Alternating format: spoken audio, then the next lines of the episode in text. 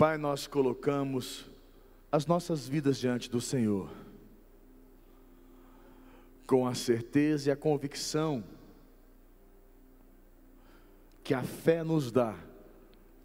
Hoje recebemos do teu trono as estratégias, a sabedoria, a direção, a informação, Senhor, que vai mudar as nossas vidas. Recebemos a força, aquele, meu Deus, que tem buscado a Ti e não tem encontrado respostas, que ele possa hoje sentir a Tua presença, ser respondido em cada um dos seus pedidos, ser fortalecido e prevalecer. Vai no íntimo do ser, Pai, vai no mais íntimo do coração, da mente. Opera teus milagres hoje. Nós te agradecemos, te damos graças, pois sabemos que este dia de hoje, agora, é um dia de milagres, uma noite de milagres nas nossas vidas, em nome de Jesus. Amém? Glória a Deus. Igreja, abra comigo em Efésios capítulo 6, no versículo 15. Vamos começar aqui, Efésios capítulo 6, no versículo 15.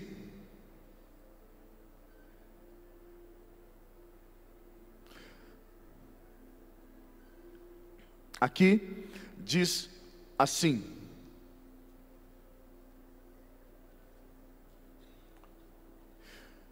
Acredito que compensa nós lermos do 13 em diante, que é importante. Vamos ler, pega para nós aqui, do versículo 10. Do versículo 10, põe para nós.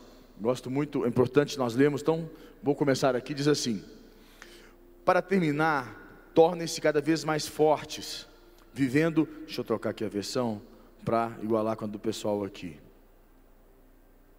Quanto ao mais, sede fortalecidos no Senhor e na força do seu poder. Revestivos de toda a armadura de Deus, para poderdes ficar firmes contra as ciladas do diabo.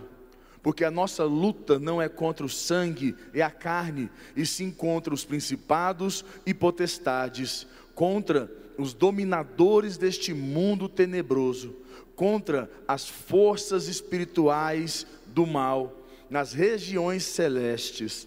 Portanto, tomai toda a armadura de Deus para que possais resistir. Diga comigo, resistir.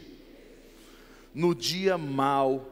E depois de ter vencido tudo, fala, fala comigo, vencido tudo. Permanecer inabalável. Diga, permanecer inabalável. Você diz aqui que ele tem três coisas importantes quando você se reveste da armadura de Deus. Importante você é, prestar atenção nisso que ele diz para nós que nós temos resistir o dia mal, vencer tudo e permanecer inabalável. Essas três condições prevalecem na tua vida quando você se reveste da armadura de Deus. E entenda uma coisa muito importante: a armadura tem que ser completa, não tem como você colocar uma parte da armadura e outra não. Usar só a espada, não usar o escudo. Colocar a coraça, mas não colocar as sandálias. Não colocar o cinto, colocar o cinto, mas não coloca o escudo. O capacete. Não funciona. Tem que ser a armadura de Deus. Ele não fala assim uma parte da armadura. Então ele fala essas três condições para nós aqui, que ele vai nos nós vamos resistir o dia mal.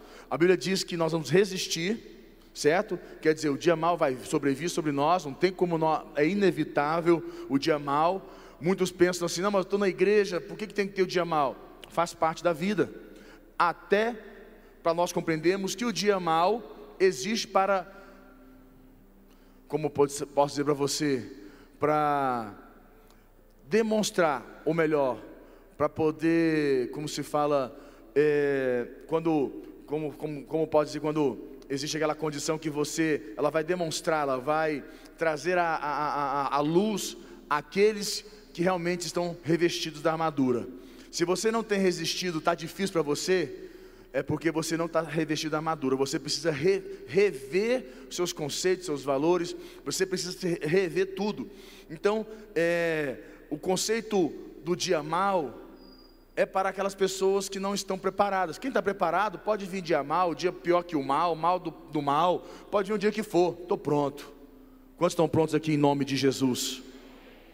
Então ele fala sobre isso, existiu o dia mal, e depois de ter desvencido tudo, quer dizer, vai ter um tempo de, de trabalho, de luta, de, de um tempo de, de batalha, um tempo de, de desgaste, mas vai vencer tudo. Ele fala algumas coisas, e ele fecha nós permaneceremos inabaláveis.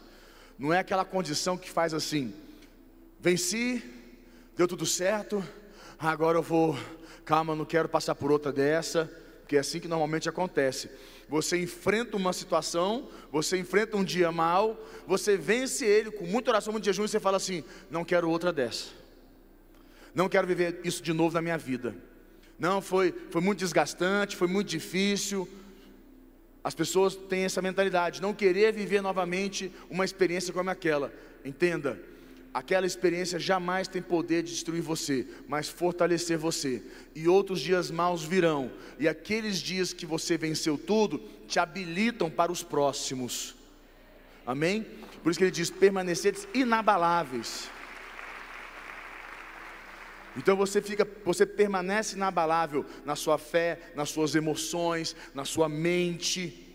Aí ele continua aqui no versículo 14, dizendo assim: Estais, pois, firmes, cingivos, cingindo-vos com a verdade, e vestindo-vos da couraça da justiça, calçai os pés com a preparação do evangelho da paz. Para aí. Quando ele fala para nós, hoje nós vamos falar um pouquinho sobre essa questão aqui que o Bispo Vale quer fechar conosco, sobre calçando os pés com a preparação do evangelho da paz. Todos, ah, eu não sei se você sabe, mas é muito importante que você compreenda que esta é uma peça da armadura que muitas pessoas não possuem, infelizmente ter os pés calçados na preparação do Evangelho da Paz, é uma peça que foi inspirada no Antigo Testamento, é, essa sandália, e ela, ela veio conforme o profeta Isaías profetizou, né? Por isso que ela usou, usou esse, essa condição. O, o, apóstolo usou aqui, Paulo, essa situação das sandálias da preparação do Evangelho da Paz, que veio lá de Isaías 52, 7. Põe para nós, pessoal, entender. Isaías 52, versículo 7. E você vai compreender.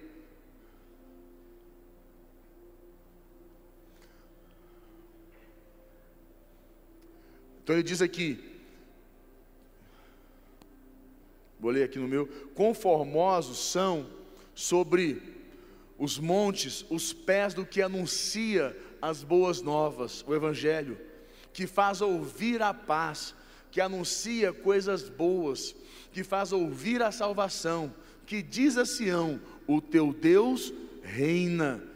Que formosos, quão formosos são sobre os montes. Quer dizer, a Bíblia, quando é que fala para nós, quão formosos são sobre os montes, os pés, porque você precisa compreender uma coisa muito importante. Ah, eu vou tentar trazer esse entendimento para você. Os pés na Bíblia têm muitos significados. E quando Deus chamou Moisés, Deus chamou, lhe pediu para tirar as sandálias, e o mesmo também aconteceu com Josué, certo? Deus pediu que Josué também tirasse as sandálias, isso aconteceu em episódios completamente diferentes, distintos. Isso indica, nos mostra que os pés é, é a parte do corpo que entra em contato com a sujeira, com o pó da terra, entra em contato, contato com as pedras do caminho. Os pés, ele está sempre pisando em algum lugar, então ele acumula certa sujeira. As sandálias acumulam sujeira.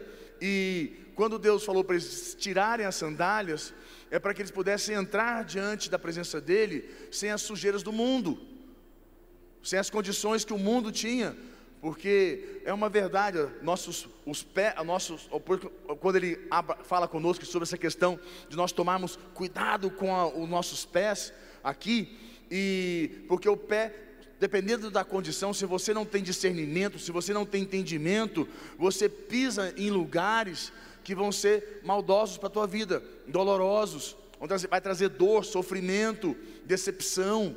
Então ele diz: toma cuidado, e vai ter o contato com as coisas erradas do mundo, vai ter contato com as coisas podres deste mundo. Então, quando Deus falou com ele, tire as sandálias, falou para Moisés, tire as sandálias, é para que ele pudesse sentir a pele.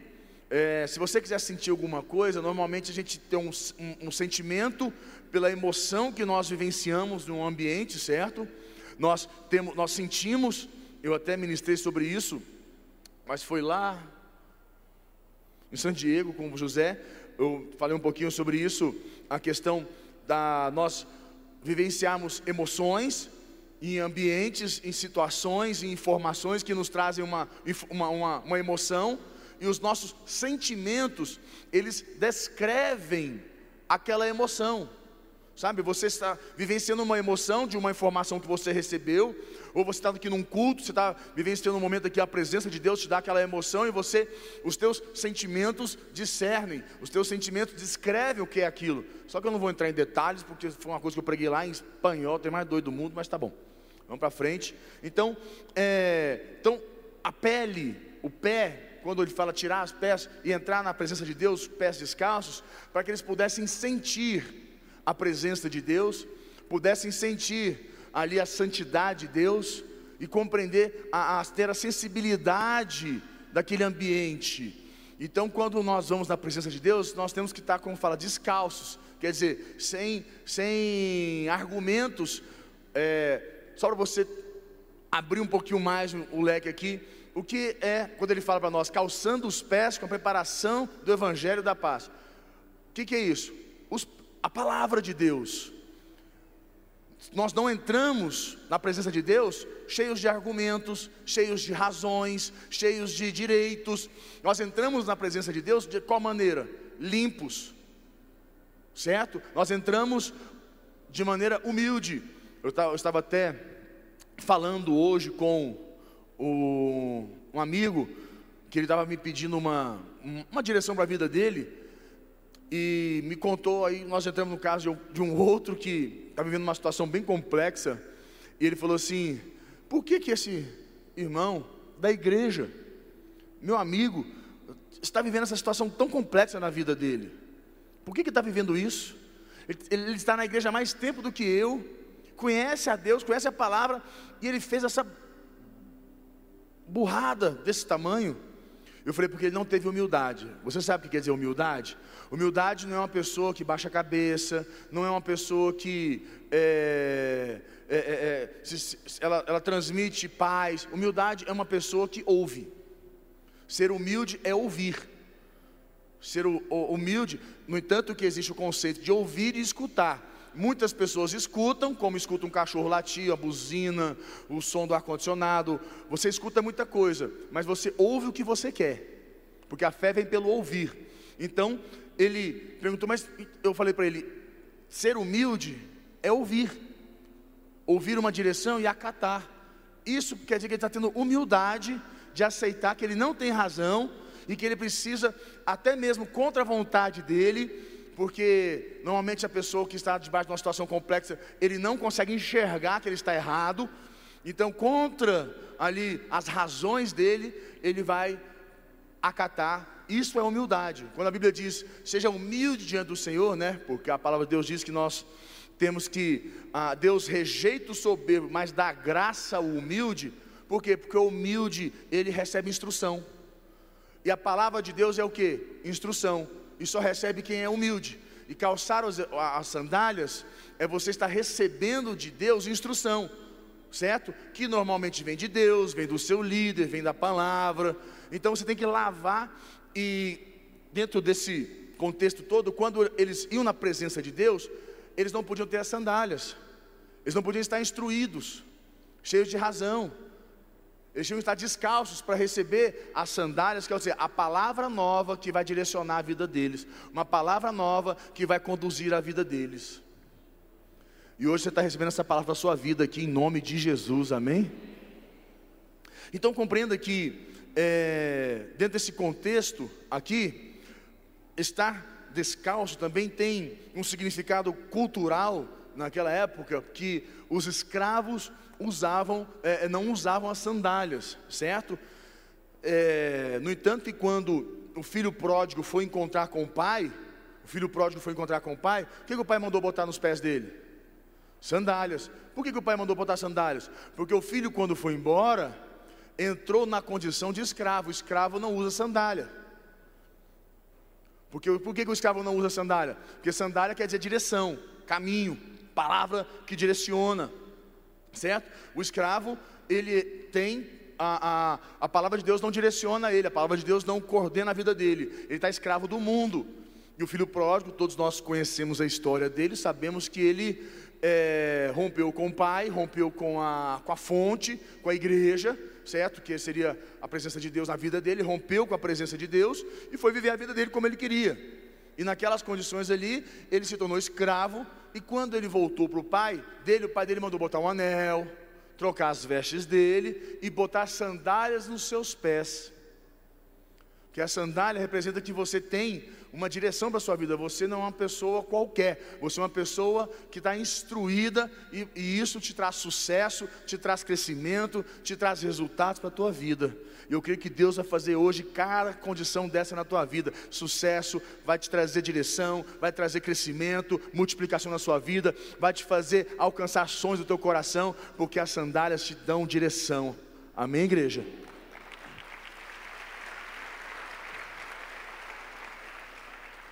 E algo importante, as sandálias, elas, é, elas representam uma proteção para os pés, né? As sandálias elas protegem nossos pés na caminhada da vida, como eu falei. Nós vamos pisar no pó, nós vamos pisar em pedras. Você imagina um soldado naquela época que vai para uma guerra, hoje mesmo, um soldado que vai para a guerra sem, sem sapato, sem uma sandália ser um, uma, uma, um coturno, como nós dizemos aqui hoje, é usado um coturno. Imagina um soldado que vai para a guerra sem uma sandália. Como é que, como é que faz isso? Para você ter uma ideia, um, a sandália de um soldado, ela não é sandália de dedo. A sandália de soldado, ela entra no dedo e faz igual aquelas de mulher, né? Que dá aquelas 500 voltas aqui na, na canela e vai aqui, vai até aqui no joelho e amarra. Para que durante a batalha ela não faça o que acontece, o que? Ela solte do dedo e você fique descalço. Então a sandália tem essa condição, ela tem que estar bem fixa, bem, bem, bem amarrada, né? bem, bem organizada, para que ela não se solte e você fique descalço no meio da batalha. Que você perca, ali você possa se prejudicar durante a batalha. Porque se você. Quem aqui já andou descalço em um lugar que tem. É limpo, mas tem uma pedrinha ou outra? Já viu como é que é? Você está descalço naquele lugar, é limpo. Dá para andar. Você olha assim, não, não, está tranquilo, dá para andar aqui. Mas se você pisa uma pedrinha, você já. Né, você, qualquer pedrinha, ela te. Ela te. Como é que fala? Ela te. Como é que é? Te desequilibra. Perfeito. Ela te dá uma desequilibrada, ela te dá uma. Ela te tira um pouquinho da concentração. E você começa. Aí você sai daquela condição de pisar firme, você começa a pisar na pontinha do pé, aí você vai na pontinha do pé aqui, porque você já não quer o que mais? Encostar o pé inteiro no chão e machucar. Olha como você fica debilitado numa situação, numa estrada tão pequena, numa situação que tem poucas pedras, mas te debilita. Consegue compreender a importância das sandálias? Ele em casa ainda tem uma crise, né? Porque as crianças descem da, da escada e é impressionante todo dia, quando eles descem na escada, pode ser o dia que for, eles nunca descem de chinelo. Sai do quarto, sempre sai descalço. E a vida inteira meu pai brigou com a gente em casa, minha mãe, porque a gente estava descalço. E agora estou eu brigando com esses meninos precisando andar de chinelo. Eu falo, meu Deus, não tem que pagar isso. Já pedi perdão para meu pai, para minha mãe, porque começa aí, você vai escutar a mulher, a mulher ficou gripado, porque chega de tarde, está lá com o nariz meio ruim, está gripado porque estava descalço de manhã. Ah, vai entender. Mas é uma verdade, os pés descalços têm contato com a bactéria, com muita coisa que está ruim no chão. Lá em, casa tem, lá em casa tem pouco cachorro, né, Rô? São poucos cachorros. Então, assim, lá em casa tem sete cachorros lá em casa. É, gente, em casa é um, quase um canil. E agora tem o, o Bill, que é o grandão. O Bill, é valente, perigoso. extremamente estressado. Se eu postar o vídeo hoje do cachorrinho lá, hoje eu. Que agora tem um filhotinho, que é o filho da Jolie com o Brad. É, que são os. Que raça que é aquilo mesmo, meu Deus do céu? Lulu da Pomerânia. Aí tem um, tem um cachorrinho que eles chamam ele de Thor. Ele é bem pequenininho. E o Thor estava hoje mordendo o Bill. E o Bill abraçava ele, pegava com a boca. Mas ele estava lá, valente. E o Brad, o Brad, eu tenho medo dele, porque o Brad é meio assassino. O Brad, ele vai matar o Bill uma hora. Tenho certeza que uma hora ele vai matar o Bill. Mas é engasgado, porque só se for. Aí ele tem essas cachorradas e cachorro faz um xixizinho ali, faz um, xixi, um xixizinho daqui, e você vai ali descalço e, e começa a andar, pega uma bactéria, você pega uma enfermidade, certo? Então, a questão das sandálias traz isso para o nosso contexto do nosso mundo. Se você não tem a palavra de Deus na tua vida para te proteger, qualquer seta do maligno, qualquer dardo inflamado, qualquer mentira, qualquer fake news, qualquer circunstância, qualquer ventinho que bater na tua janela, você desespera, você se angustia, você quer desistir, você fica desesperado, você perde o sono, perde a sua paz. O que nos garante, que nos dá segurança é a palavra de Deus, que quer dizer, a, a, a, a sandálias que representa a palavra de Deus. Consegue compreender esse entendimento? E as sandálias elas protegem nossos pés na caminhada da vida. Elas são um símbolo de proteção e preparação para pregar o evangelho. É, quando nós estamos calçados com a compreensão que é o entendimento, o discernimento, quando nós temos compreensão do que representa este mundo espiritual, físico, é, nós tendemos a não nos ferir, porque quando eu tenho compreensão de, de, do certo e do errado, quando eu tenho sabedoria, quando eu, eu, tenho, eu tenho discernimento de temor, eu começo a avaliar certas atitudes, certas práticas, certas condutas, porque eu tenho discernimento, tenho compreensão. Olha, isso aqui vai dar, não vai dar legal, não. Isso aqui não posso. Não, não olha, eu vou evitar, eu vou evitar esse caminho aqui, porque eu tenho compreensão. Uma hora que eu vou discutir com o meu cônjuge, eu vou tomar certos cuidados com o que eu vou falar, porque eu sei, eu tenho compreensão que aquilo que eu falar para ela ali naquele momento não vai ser legal, não vai ser bom, vai ser prejudicial, vai trazer mais intriga, mais conflito. Para o meu filho, eu tomo cuidado quando eu vou falar algo para ele, porque eu tenho compreensão que se eu falar aquilo na vida para ele ali, naquele momento, ele não vai suportar, vai ser difícil para ele, ele vai crescer meio traumatizado, inseguro. Então eu tenho compreensão. Isso é o Evangelho, é, calçar o Evangelho com uma preparação, calçar o Evangelho com a preparação da, do Evangelho calçar os pés com a preparação do Evangelho da Paz. É trazer essa compreensão para o seu interior, para a sua vida, para que você não possa se ferir e nem ferir aquilo que está ao teu lado. Você começa a caminhar numa condição de sabedoria muito maior, porque a palavra de Deus, ela te instrui. E eu não sei, mas o Espírito Santo tem posto no meu coração uma coisa muito clara que você vai sair daqui instruído a dar uma volta na sua vida, a mudar cada circunstância, cada situação no teu casamento, com os teus filhos, nas tuas finanças, na tua empresa, na tua vida profissional, você vai dar a volta, porque você ter instrução de Deus para a tua vida, meu irmão.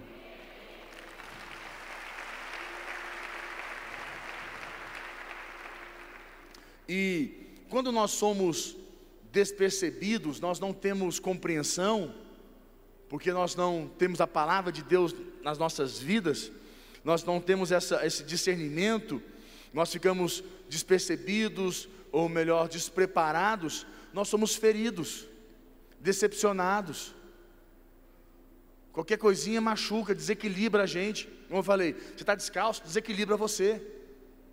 Te debilita, te torna uma pessoa frágil numa situação que você precisa ser forte, porque você está descalço. Você já ouviu falar em retaliação? Quem que já ouviu falar em retaliação? Eu me lembro um dia que um discípulo chegou para mim e falou assim: é, Pastor, ora comigo, estou sofrendo muita retaliação. Eu olhei para a cara dele assim: Como é que é isso? Não, está difícil demais, estou sofrendo muita retaliação. Falei, rapaz, só sofre retaliação quem tem brecha. Ele, não, não, não, não tenho brecha não, tenho brecha não. Falei, então qual que é o problema? Não, tá, tá muito difícil, eu, eu não estou sabendo então explicar. Falei, não, tá, não está sabendo. Aprenda uma coisa: só sofre retaliação quem tem brecha. O que nós sofremos é o dia mal. Mas se nós estamos revestidos da armadura de Deus, nós vamos resistir, vamos vencer tudo e vamos permanecer inabaláveis.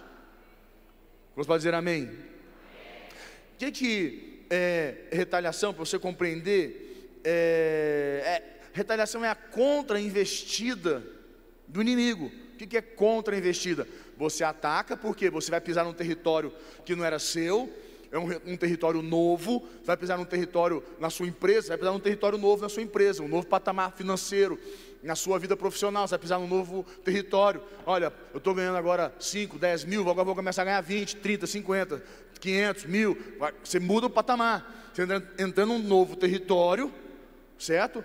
Principalmente financeiro, porque, é, não sei se você entende, mas Mamon, ele é, ele é, ele é, ele ele é senhor, certo? Do dinheiro. Mamon, ele é dono, digamos assim, do dinheiro, dono da, da, desse mundo. E quando você domina aquele recurso no mundo, quando você pisa em um recurso novo, financeiro, você está ali botando uma mão para fora, falando, mamão, esse domínio aqui seu acabou, agora é meu. Por isso que a gente vai lá e dá o dízimo, porque o dízimo traz o senhorio de Jesus na minha vida. Eu tiro o senhorio de mamão. Eu eu, eu estou me estabelecendo naquele ponto, naquele patamar. Estou protegendo, que é o dízimo é a proteção. Então eu vou ali, dou meu dízimo, eu puff, me estabeleci. Certo? E o que, que, o diabo vai fazer? Contra a retaliação. Ele não vai gostar que você evoluiu para um novo patamar. Pode ser em qualquer área da tua vida. Você começou a vencer a ira. Você às vezes quando fica meio irado, sabe? Dá, dá uma louca, acorda meio virado, virada, sabe? Te dá uma louca aí na sua, na, não sei lá o que, que te acontece, como se diz, acordou com essas mandingas aluga que o ser humano fala, né? Acordou com o pé esquerdo, sei lá o que aconteceu que o diabo é, você fica meio irado, qualquer coisinha te ira. Mas você um dia decidiu que você vai pisar um novo território, você vai vencer a ira. O que vai acontecer? O diabo vai começar a retalhar, vai usar muitas pessoas, muitas condições para que você saia daquela posição e retroceda. A retaliação é isso, é a contra-investida de Satanás. Para o teu casamento, para cada situação da tua vida, com o teu filho. É a contra-investida dele na tua vida, em nossas vidas. E acontece com pessoas que não estão calçadas com o evangelho da paz. Pessoas que não estão calçadas vão tomar pancada, vão receber contra, eh, contra a, a, a, contra investida, vai, vai chegar na tua vida. Você pode estar com o escudo na mão aqui, com a espada na mão, vai tomar pau até não aguentar mais, porque os pés estão descalços. Você fica fragilizado. Você pode estar até com a espada, mas a espada é a palavra, sim. Tá beleza, que lindo, nossa, que bom. Mas se você vai levantar a espada, pisou na pedrinha, você desequilibrou o diabo te pega. Agora você pega na pedra, você pisa num lugar que você está seguro, que os seus pés estão bem firmes, você não vai ter sensibilidade com o mundo, você não vai ser tocado pelo mundo, o mundo não vai entrar na tua vida. Você pisou no, numa pedra, num, num pó, num, num lugar errado, você está protegido, está guardado.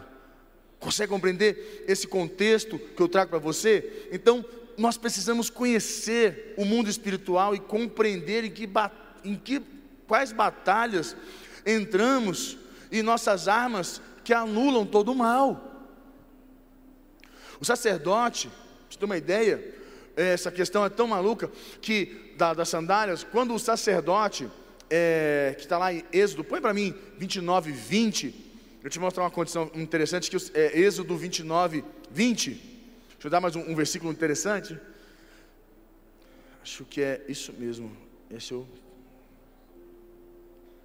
Êxodo 29, 20, ele é, fala aqui para nós assim: olha o que ele diz aqui, Êxodo 29, 20: Imolarás o carneiro e tomarás do seu sangue e o porás sobre a ponta da orelha direita, certo? É, de Arão, e sobre a ponta da orelha direita de seus filhos, como também sobre o polegar da sua mão direita, e sobre o polegar do seu pé direito, é, nos pés, e restante do sangue jogará sobre o altar do Senhor. E aqui ele vai falando, só para você entender, ele unge três, três condições aqui na vida de Arão aqui. O sangue foi aspergido sobre ele na orelha, nas mãos e nos pés. É o que ele coloca para nós aqui. Fala comigo, nas mãos, nas orelhas e nos pés. Por que nas mãos? Para você é, entender. Porque, porque nas orelhas? Para ouvir a Deus, certo? Para ouvir a Deus. Nas mãos, para trabalhar para Deus. Pode tirar o versículo? Para trabalhar para Deus. E por que nos pés? Para caminhar nos caminhos de Deus. Então, sangue veio. E o que, que o sangue representava, igreja? O sangue do cordeiro representava quem? Que sangue era esse? Era o sangue de Cristo, certo? Foi o sangue de Cristo. Então pegava o sangue de, ali representava ali o sacrifício representava o sangue de Cristo, ungia a orelha, certo? O sangue, nos, nas orelhas, na, nas mãos e nos pés. Por quê? Ouvir Deus, trabalhar para Deus e andar nos caminhos de Deus. O que, que Jesus fez? Ele tirou o sacrifício e falou: Olha, agora você já vai conseguir ouvir Deus sem precisar sacrificar. Você pode ouvir Deus, você pode trabalhar para Deus e você pode andar nos caminhos de Deus. Você não precisa mais ser escravo. Não é uma, algo só para aquelas pessoas, porque somente algumas pessoas ali tinham essa condição. Somente os sacerdotes poderiam viver essa realidade. Hoje, todos nós podemos, todos nós podemos ser sacerdotes na casa do Senhor, na nossa casa, na nossa empresa, no nosso casamento, nas nossas vidas. Eu quero ver um amém mais forte. Então, precisamos compreender isso e eu entendo que o sacerdote ele tinha uma, uma roupa, não é uma roupa é, linda, muito bem trabalhada, da cabeça aos tornozelos, se, se você vai lendo ali, porque, os, porque é interessante que ele tinha essa roupa toda limpa, toda bonita, trabalhada, toda ajeitada, mas ele não vinha até os joelhos, daqui para baixo não tinha sandálias. O sacerdote não usava sandálias. Por que, que o sacerdote não usava sandálias? Porque onde é que o sacerdote entrava naquela época? No templo, na presença de Deus. Ele não podia usar sandálias. Consegue entender? É entrar sem suas razões, convicções, sem suas, como é que se fala? Seu, sem, sem o seu conhecimento. É você entrar na presença de Deus limpo, falar, Deus, qual é a direção para hoje?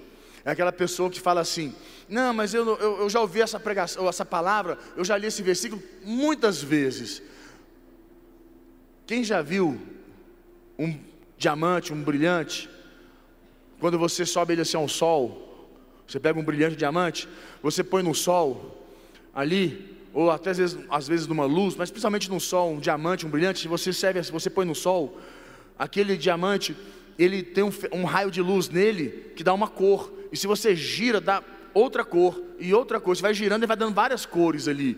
É uma, é uma mistura, uma coisa que não para condições de cores que aquele diamante dá quando você põe um sol para brilhar nele. A palavra de Deus é a mesma coisa. Você pode ler ela dez vezes, você vai ter dez revelações, dez direções, dez condições diferentes naquela mesma palavra que você lê. É o que Deus está fazendo na sua vida hoje. Deus está renovando tudo dentro de você, em nome de Jesus.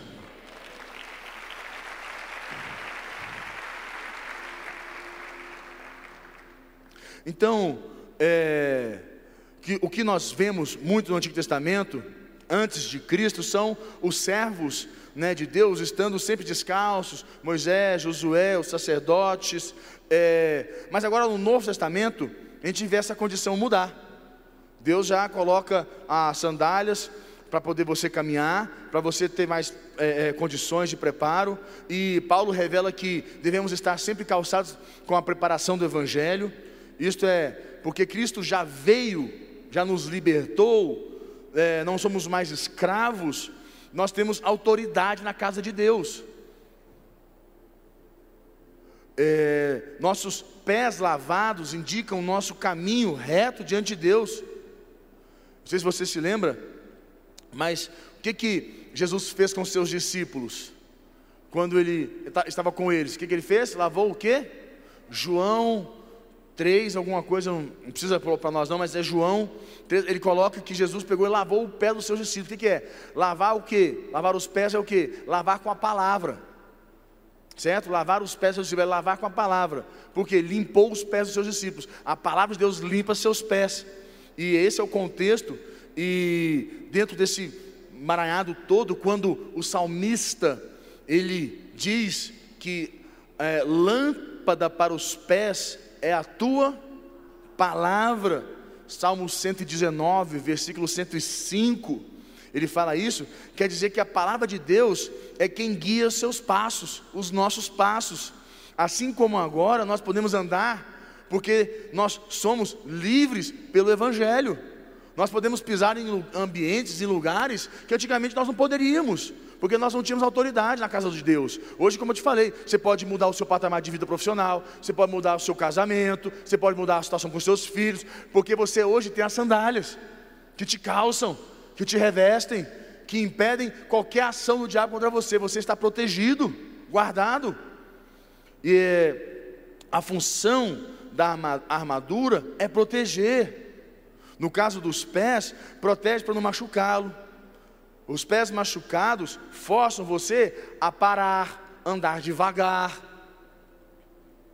A armadura ela permite que você consiga avançar, qual seja o solo, qual seja a condição. Se você está com as sandálias, você vai longe.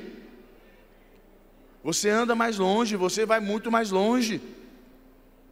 Você está mais seguro. Quem é que vai pisando em qualquer lugar descalço? Quem tem coragem? Ah, mas o cara tem um pé grosso, pode ter o pé que for. Eu estava no Pantanal e no Pantanal uma grande parte realmente tem uns, parece que os bichos têm um pé mais grosso lá, entendeu? Mas é lá no Pantanal, no 300 quilômetros de Bonito, na fazenda do, dos pastores José Adolfo da Nerinha. Nós, nós fomos nessa fazenda fica 300 quilômetros lá para dentro, uma fazenda maravilhosa, enorme, e lá naquela fazenda tinha o, o capataz dele lá, o gerente da fazenda, e o gerente deles, tem que ver, o cabra era, era bruto, o pensa num cabra bruto, e só que ele, está, ele, ele foi contar o, ca, o, o caso dele, que, que, nós fomos tomar um tereré, gente. Lá, lá no Pantanal a gente pegou uns cavalos. Falou, ah, vamos lá para ver o gado, não sei aonde. Vamos de cavalo, vamos embora. E era umas 5 horas da manhã. Eu levantei, porque lá 5 e meia já estava saindo. Levantei 5 da manhã, entrei no cavalo falei, vamos embora. Me deram um cavalo mais frouxo que você possa imaginar. E fomos embora. Voltamos 4 horas da tarde. 4 horas da tarde andando naquele negócio. Que desespero. E todo mundo acordou cedo, 4, 5, 5 da manhã, e comeram um carreteiro, se alimentaram bem, o abestado aqui foi embora, estômago vazio. Voltei 4 horas da tarde, estava amarrado no pau, estava desesperado já. E eu cheguei lá com eles, aí eles param no meio do caminho, tem aqueles encostazinha de água parada da chuva, tipo quase uma, uma, uma, um laguinho assim, só de água da chuva. E o peão dele, é, o capataz, foi lá para a gente tomar um tereré. Ele foi lá assim na água, abanou assim, passou a garrafa de água assim ó, na água, voltou, abriu uma erva, botou no, no chifre fedorento dele lá, velho, botou o negócio, botou a água, a gente foi tomar. Eu fiquei olhando para aquilo. Eu falei, será que eu trouxe lombrigueiro? O que, que eu trouxe? Que que eu... eu falei, meu Deus, vou tomar esse negócio, água quente. Meu pai do céu, na hora meu estômago fez Aí deu para um, deu para o outro, deu para outro, chegou para mim, eu falei, vamos tomar, tem que ser homem agora, né? Tipo assim, imagina na frente dos cabas lá, falar assim, ah, esses meninos lá de Brasília, esses meninos frouxos, esses menininhos lá de Brasília, esses Nutella, falei, rapaz, que é raiz. Tem essa não, que é raiz. Cheguei lá, vamos tomar o tereré. E eu cheguei lá, quando eu cheguei lá de volta, eu falei, amor do céu, você não sabe o que aconteceu. Você não imagina o que aconteceu. Não, por que, que ele banou a mão? Sabe aqueles parasitas que ficam na água? Ele banou a mão assim, ó. Saiu, ele foi, pegou a água no. Nossa, pai. Chama tereré de água de curicho. Esse é o nome, tereré de água de curicho. Eu nunca esqueci isso, tereré de água de curicho. E o Zé falou: Você vai tomar um tereré de água de curicho? Eu falei: é, Não, tranquilo. Esse é o tereré da água do Curicho. Eu falei, nunca mais. Para você entender, esses lugares parados de água, tem umas arraias.